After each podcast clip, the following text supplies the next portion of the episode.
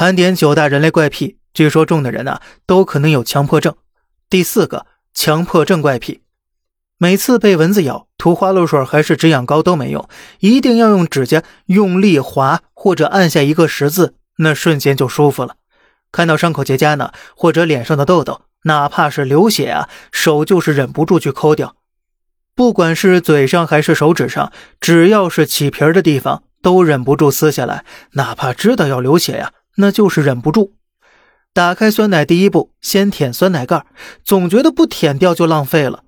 还有一个，上厕所一定要带手机或者拿本书，总之啊，是能显示文字的东西。不然呢，就看厕所中的沐浴露成分表或者牙膏成分表，反正就是不能闲着双眼。每天都要掰一次指关节，一定要十个手指都来一遍。走路时呢，一定要踩着那格子。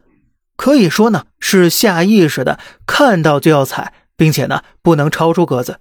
要是看到直线呢，脚会不由自主往那线上走。如果顺着走完，会很有成就感。这个呢，我想纯粹就是保证自己心里舒适了，也不管身体死活了。不过呢，也有可能是因为焦虑导致的。比如说呀，只要考试或者想东西的时候，嘴就不由自觉的啃指甲；要是手上有笔呢，还会咬笔头。当然了，有洁癖的人往往都是严重的强迫症患者，因为他们总是觉得自己不干净，不停的洗手洗澡。还有的人呢，在出门之后反复想自己是否已经锁好门了呢？